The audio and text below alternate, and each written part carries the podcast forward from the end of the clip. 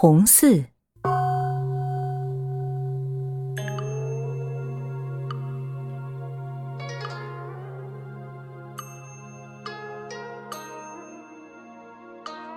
师傅，我们每日打坐诵经，佛是否能够听到呢？伊能，我们并不是为了取悦佛祖，我们是为了自身的修行。如果你心中总是想着要讨好佛祖，想要在佛祖那里得到好处，你又哪有心思潜心感悟呢？师傅真是智慧，您的一段话让我茅塞顿开，如醍醐灌顶。哈哈哈哈哈！一能，你可真是乖巧。晚上为师给你一块棒棒糖。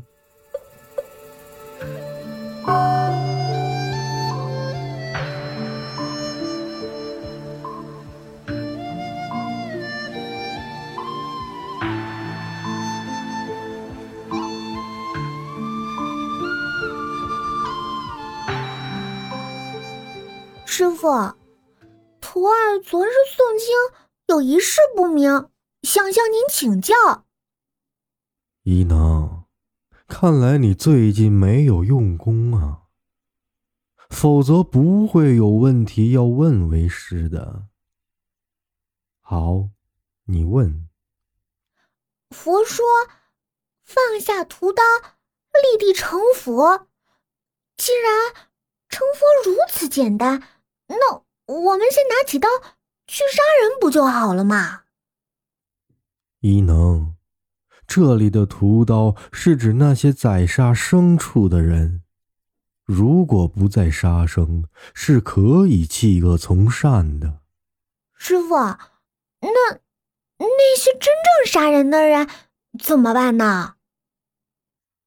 那就让法院去判吧。那些不归咱们地盘管。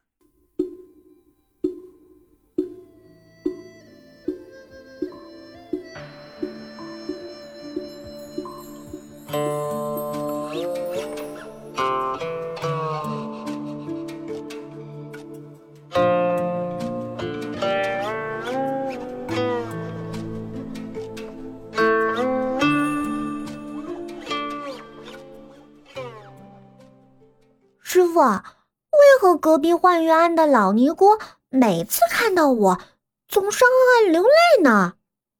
而且，他还特意嘱托您要照顾好我，每次走的时候还偷偷塞银子给我。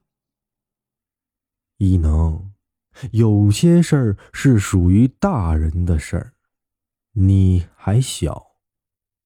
等到你和幻月庵那个小尼姑，她叫什么来着？啊，师傅，她叫妙音。哦，对对对，妙音。看你俩每天形影不离的，以后你就明白这其中的道理了。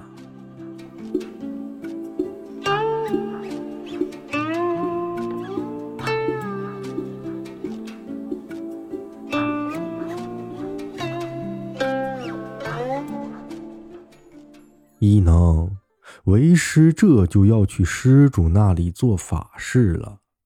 有一件很重要的事，你一定要记住。师傅，您放心吧，交给徒儿的事儿，徒儿一定尽心去办。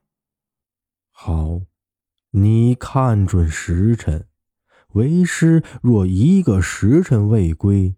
你去找你道静师叔要二两银子，然后来施主家。好的，师傅。哦，为何一定要找道静师叔啊？道广师伯不可以吗？千万别让道广知道，他会告诉老方丈的。哦，明白了，师傅。我我到了施主家之后，把钱交给谁呢？你千万记住，到了之后，把钱交给门口慈眉善目的那个老娘们儿，然后只告诉他两个字就可以：家中。